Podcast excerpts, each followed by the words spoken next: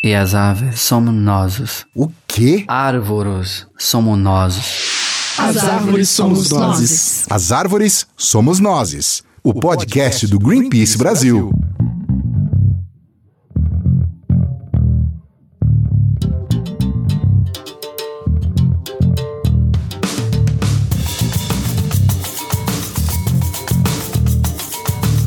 Você está ouvindo As Árvores Somos Nós, o podcast do Greenpeace Brasil. Meu nome é Rafael Silva. Eu sou Thaís Herrero. E nosso episódio dessa semana traz a perspectiva do assunto mais importante do momento, que é o novo coronavírus. Só que em relação a uma população específica, os povos indígenas do Brasil. Isso porque eles são parte do grupo considerado mais vulnerável, e principalmente os povos isolados ou de contato recente. Nós conversamos com o médico sanitarista Dr. Douglas Rodrigues e com o líder indígena Mário Nicásio do povo Wapixana. É, quando os portugueses invadiram o Brasil 500 anos atrás, eles trouxeram as gripes, que, junto ao processo de colonização, dizimaram populações inteiras dos povos originários. Ainda hoje, doenças respiratórias continuam sendo uma das principais razões de mortes entre os povos indígenas. É, e pra gente citar isso em proporção, segundo o Ministério da Saúde, um terço dos indígenas que morrem hoje morrem justamente por infecções respiratórias. A Covid-19 é uma infecção respiratória. Então, quando a pandemia do novo coronavírus chegou ao Brasil, começamos a ouvir sobre um risco de um genocídio dos povos indígenas. Em entrevista para a BBC, a médica sanitarista Sofia Mendonça, que é pesquisadora da Universidade Federal de São Paulo, disse, aspas, há um risco incrível de o vírus se alastrar pelas comunidades e provocar um genocídio, fecha aspas. É, nós estamos gravando esse episódio no dia 2 de abril e até a noite de ontem, no dia 1 havia apenas um caso de Covid-19 entre os indígenas, uma jovem de 20 anos que é agente de saúde indígena no interior do Amazonas, da etnia Cocama, no município de Santo Antônio do Içá, no Alto Rio Solimões. Ela está em isolamento desde a última semana, quando surgiu a suspeita de contato com o infectado. Duas aldeias inteiras foram colocadas em isolamento até o momento. Junto a ela em casa estão sete familiares que já fizeram os exames, mas ainda não tiveram os resultados. Todos eles estão assintomáticos. E para entendermos por que os indígenas são tão vulneráveis assim, conversamos com Douglas Rodrigues, que é médico sanitarista da Universidade Federal de São Paulo e há mais de 40 anos trabalha com povos indígenas e em isolamento voluntário na Amazônia. Douglas, por que os brasileiros indígenas são mais vulneráveis à Covid-19 do que os brasileiros não indígenas? Os estudos têm mostrado uma alta transmissibilidade, e aí é, vamos, as condições de vida, né, de moradia dos indígenas, favorecem muito a transmissão. Tanto no contato pessoa a pessoa, né, são casas, normalmente são casas grandes, casas onde residem muitas pessoas, famílias extensas, próximas umas das outras, hábitos de compartilhar objetos, é, utensílios. A vida dos índios é uma vida em comunidade, uma vida compartilhada. Então, a forma tradicional de vida, ela favorece a transmissão de doenças como a Covid. Doenças que são transmitidas pela contaminação do ambiente, pelo contato próximo entre as pessoas. Então, por essa razão que a gente que trabalha com saúde indígena fica muito, muito apreensivo né, com a entrada desse vírus nas comunidades, porque a tendência é que se rapidamente se transforme numa epidemia explosiva. Claro que quando os indígenas começaram a saber do coronavírus, eles ligaram um sinal de alerta, até mesmo antes que o governo tomasse medidas em relação a eles. É legal explicar aqui hoje que quem cuida do sistema de saúde desses povos é a chamada CESAI, a Secretaria Especial de Saúde Indígena. A gente vai ouvir falar dela aqui algumas vezes. A CESAI é subordinada ao Ministério da Saúde e atende uma população de mais de 760 mil indígenas em 34 distritos sanitários especiais indígenas, como eles chamam, e na Amazônia Legal, eles atendem 430 mil pessoas. O que aconteceu foi que, diante da declaração da pandemia da OMS e da falta de orientação da CESAI, os próprios indígenas começaram a se articular, adotando o isolamento voluntário de suas aldeias e territórios. Vamos falar primeiro das resistências. Né? Eu acho que os índios têm nos dado exemplos né, que devem ser seguidos. Eles não estão discutindo se a necessidade do isolamento horizontal ou vertical, eles têm claro que o isolamento é importantíssimo e é a grande defesa que eles têm. Né? Então, a gente tem acompanhado várias formas eh, de mobilização por WhatsApp, áudios, vídeos, cards, etc., uma converseira né, entre eles, né, e todas elas dizendo assim: é para ficar na aldeia, quem está fora entra, quem está dentro não sai. Então, isto é uma fortaleza, eles têm claro isso, muito mais claro que as autoridades, penso eu. É, isso que o Douglas falou mostra bem como os indígenas se articularam e estão preocupados com a sua própria saúde, né? É muito simbólico que eles mesmos se organizassem para evitar que a demora das informações resultasse em mais contágios ou mortes. E é claro que só o isolamento não é o suficiente, porque eventualmente eles vão entrar em contato com o vírus. E aí a nossa conversa focou em como está o plano do governo e a estrutura do sistema de saúde dos indígenas.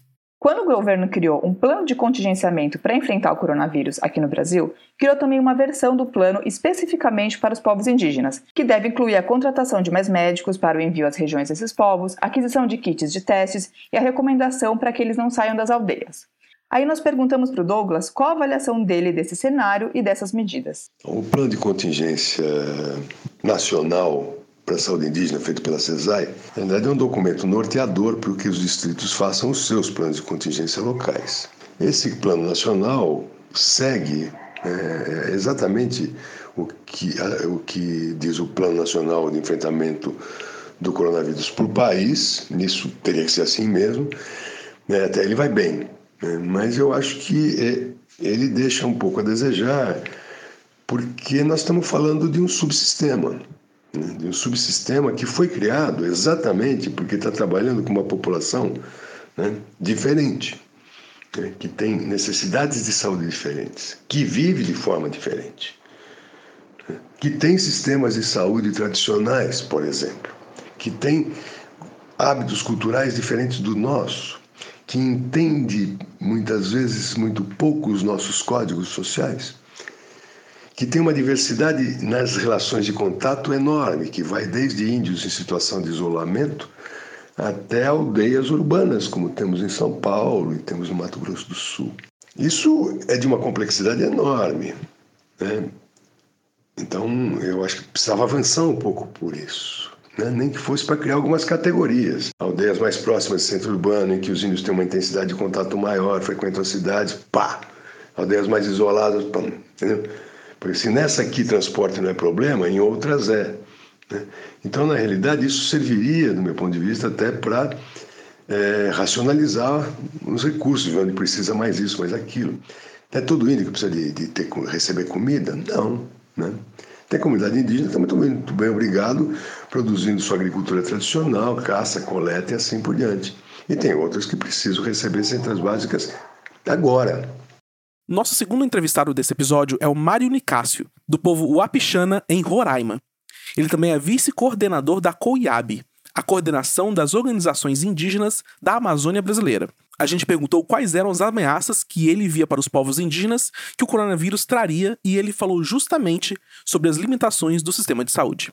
Estamos é, avaliando, nós, povos indígenas da Amazônia e do Brasil, que as principais ameaças é, dessa doença, né, dessa pandemia, está muito ligado com a estrutura de atendimento da saúde indígena é, que se encontra hoje em nosso país. Isso demonstra que é muito frágil o atendimento, a estrutura que tem para poder atender o subsistema, para poder implementar o subsistema voltado aos povos indígenas na Amazônia e no Brasil. Então, as principais ameaças é isso, essa qualidade, essa falta mesmo de, de atenção é, com brevidade e principalmente essa disseminação rápida que pode ser no contágio comunitário. Então, para isso, as ameaças são bem viáveis, bem possível de ocorrer a qualquer momento nas comunidades que existem na Amazônia e nosso país. Mas a grande dificuldade que, que a gente vem notando é a falta de equipamentos, a falta de equipamento de proteção individual, a falta de medicamento, a falta de estrutura para poder fazer é, o teste rápido, e a descentralização de, de aquisição de materiais, a, divulga, a divulgação de fato de, de cartilhas, é, a triagem nas comunidades indígenas através do distrito, é, nos 34 distritos espalhados em, em todo o país. e principalmente a forma de lidar com os povos de difícil acesso em isolamento voluntário, e o caso que tem na Amazônia. Então, a gente vê que a medida adotada pelo governo ainda é muito frágil, muito distante da realidade que a gente está tá vivendo hoje. E para isso é importante ter uma, uma ação específica, um plano emergencial específico para os povos indígenas em atenção e com mais brevidade, né? Porque a forma de contágio é diferente e estamos preocupados. É, se está faltando testes nas grandes capitais do Brasil, como em São Paulo, onde estamos, imagina nas cidades nos rincões da Amazônia, onde o transporte é de barco, onde só existem postos de saúde a quilômetros de distância de onde as pessoas estão. Aí outro problema apontado por ambos, tanto Douglas quanto Mário, foi a falta de profissionais de saúde para atuar nas aldeias indígenas. E existe aí um problema extra. Ali, os médicos fazem rodízios de tempos em tempos, ou seja, entram a cada duas ou três semanas em territórios. E, em tempos de coronavírus, o cuidado tem que ser redobrado porque os próprios médicos se tornam vetores de contágio. É, aliás, segundo as informações da CESAI, a indígena que citamos no começo do programa, que foi o primeiro caso de infecção foi justamente contaminada depois de entrar em contato com um médico que havia chegado ao município. É, o Douglas explicou pra gente como está hoje o quadro de médicos que atuam em municípios com povos indígenas. Vamos ouvir. Outros vetores que podem ser importantes são os próprios profissionais que trabalham com os índios. Né? Eu tenho acompanhado em alguns distritos a dificuldade que quem está coordenando ali as ações de enfrentamento do Covid está tendo para, por exemplo, manter os profissionais em isolamento é, antes de entrar em área, por exemplo. É, os profissionais que trabalham com saúde indígena trabalham em turnos, né, de ficar, por exemplo, 20 dias sai 10, 15 por 15, os médicos acho que fazem 15 por 15. Isso varia um pouco de lugar para lugar, mas de uma forma geral fica um tempo e sai outro, o que é muito justo. Né? Tem que descansar, porque o trabalho em área indígena um trabalho de segunda a segunda, de turno e assim por diante. Acontece que quando a pessoa sai, ela costuma ir visitar a sua família, quer ficar com os familiares, etc. Ela vai entrar em contato né, com áreas em que existe transmissão comunitária. Então, quando ela retorna para a sua próxima entrada, ela tem que fazer um período de isolamento, que é de sete dias para quem não tem sintoma e de 14 dias para quem tem sintoma. E não tem teste. Então, quem tem sintoma não dá nem para testar para saber se é corona ou se não é. Isso tem sido um problema. Né? Essa, é, esse isolamento, essa quarentena né, para os para os profissionais de saúde que têm que entrar em área, é, nem sempre consegue ser cumprida. Por quê? Porque o sujeito não tem como ficar uma semana lá pagando hotel, comida, ele não mora naquela cidade.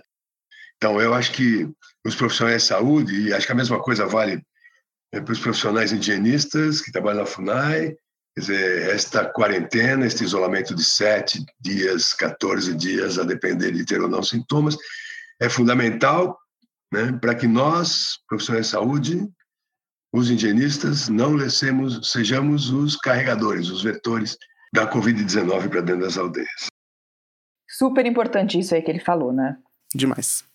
É, e um outro vetor de risco para os indígenas é a invasão de suas terras por garimpeiros, grileiros e madeireiros, ou seja, gente que entra onde é proibido para roubar, seja madeira das árvores, seja ouro ou a própria terra. É, atividades econômicas como essa são proibidas em terras indígenas, como a Thais falou. Mas a gente sabe que hoje existem muitas invasões. E os indígenas tentam evitar que isso aconteça, monitorando seus territórios. É importante lembrar que demarcar e proteger as terras indígenas é dever do Estado brasileiro e está na Constituição. E ao contrário de muitos brasileiros que estão evitando sair de casa, os grileiros, madeireiros e garimpeiros não paralisaram suas atividades e seguem a todo vapor cometendo atividades criminosas que destroem a floresta. Vamos ouvir o que o Douglas falou sobre isso. Agora, existem outros vetores né, de, de, de entrada. Por exemplo, né? É, porque ninguém mais está isolado, né? não tem mais. Mesmo os índios em isolamento não estão totalmente isolados. A existência de mais de 20 mil garimpeiros, um lugar que tem de isolado, índio de recente contato. Tem balsa de garimpo na terra Munduruku. Né? É, os dados de desmatamento do ano passado mostram um crescimento de mais de 80% de desmatamento dentro de terra indígena, feito por não índio. Né? E os discursos né, oficiais têm incentivado esse tipo de prática. Então, não só não está sendo feito nada para ajudar, como está sendo feito coisa para atrapalhar. É, os povos indígenas estão preocupados com isso e a COIAB, a entidade da qual o Mário é vice-coordenador, chegou a divulgar um posicionamento oficial no último dia 24 de março, exigindo a atenção do governo federal para esvaziar os garimpos e dar proteção aos territórios indígenas do Brasil. Já era um pedido de antes, mas diante do novo coronavírus fica ainda mais urgente. E o Mário também falou sobre isso com a gente, vamos ver. É, estamos num clima geral de alerta, porque a gente não tem toda a triagem dos testes feitos pelas comunidades indígenas ou pelos municípios que não conseguem fazer o controle. E é importante também que o próprio Ministério da Justiça, né, através da FUNAI, possa testar nas comunidades. Também o isolamento é, contra é, a pandemia do coronavírus é importante, mas é importante que o Estado brasileiro tire todos os garimpeiros, tire os é, madeireiros para que possam deixar nossa terra livre, que nós possamos estar livres também de qualquer ameaça de doença, de invasões, de morte que está ocorrendo hoje no nosso país. A luta dos povos indígenas pelas suas terras é de longo prazo e, infelizmente, muitos deles perdem a vida para proteger seus territórios. É isso aí, no dia 31 de março, essa semana mesmo, aconteceu de novo o Zazico Rodrigues, do povo Guajajara, foi encontrado morto a tiros na terra indígena Araribóia, no Maranhão. Ele era professor e diretor de um centro de educação escolar indígena e vinha denunciando a presença de invasores e o roubo de madeira na sua terra indígena. O Zazico não é o primeiro, porque são muitos homicídios registrados contra o povo Guajajara. Desde o ano 2000 foram 49 assassinatos, quatro deles só no ano de 2019. E para terminar, a gente fica com a resposta do Mário quando perguntamos o que nós podemos fazer para poder ajudar os povos da floresta nesse momento. Vamos ouvir. E outra ação que a gente vê que o povo brasileiro precisa é nos ajudar, ajudar nas campanhas, é, ajudar nas informação, ajudar a pressionar o governo brasileiro em fortalecer as estruturas de atendimento de saúde, divulgar a importância dos povos indígenas não por conta do coronavírus, mas pela preservação do meio ambiente, o equilíbrio ambiental e, enfim, com relação à pandemia, isso nos informar também sobre as, é, sobre todas as ações positivas, sobre a, a informação também positiva dessa doença, porque tem muitas informações falsas que nos traz agonia de informações. Então, para isso é importante o povo brasileiro possa estar atento e nos ajudar também, não só com materiais, não só com doações, mas também com informações e até mesmo com pressão desse, desse governo que está na contramão de apoiar a estrutura e fortalecimento da saúde pública, principalmente dos povos indígenas. É, depois dessa mensagem aí do Mário, a gente tem que ouvir muitos povos indígenas, ficar do lado deles nesse momento que não, não tá fácil para ninguém no Brasil inteiro e para eles muito menos. Isso aí, gente. Então vamos apoiar os povos indígenas. É, se você tem como apoiar com doações, com materiais, obviamente tomando os cuidados para evitar o contágio, etc., você pode fazer isso. E também divulgue, né? Veja as ações que eles estão realizando, vá no site da COIAB, é, apoie os povos indígenas que, que estão aí lutando para sobreviver nas suas terras. É, eles só querem literalmente sobreviver nas suas terras em paz. Né? Sim. Tem algumas é, iniciativas já recebendo doações para o envio de cestas básicas, para alguns materiais para os povos indígenas. No nosso site a gente colocou um link com algumas dessas iniciativas. Depois a gente coloca o, o link desse blog, o blog aqui do podcast. Isso. É, então é isso, a gente encerra por aqui este episódio. Nosso muito obrigado a todas as pessoas que participaram. Nosso obrigado ao Douglas, ao Mário, também nossa produtora, Camila Loreto, sempre aqui por trás das cenas fazendo e fazendo e acontecendo neste podcast. É, nosso agradecimento também ao Dani Cleia Guiar, a Corina Marçal e a Patrícia Bonilha, do time do Greenpeace. Muito obrigada a todo mundo que ouviu a gente até aqui. Se você tiver comentários, ideias de assuntos que a gente pode tratar, é, mensagens pra gente, manda no e-mail social.br.greenpeace.org que a gente dá uma lida e fala com vocês. E a gente, para terminar, pede para que todo mundo se cuide nesses tempos de coronavírus, fiquem em casa se puderem, lavem bem as mãos e continuem ouvindo o nosso podcast. Isso aí. Então, gente, até a próxima semana. Tchau. Tchau.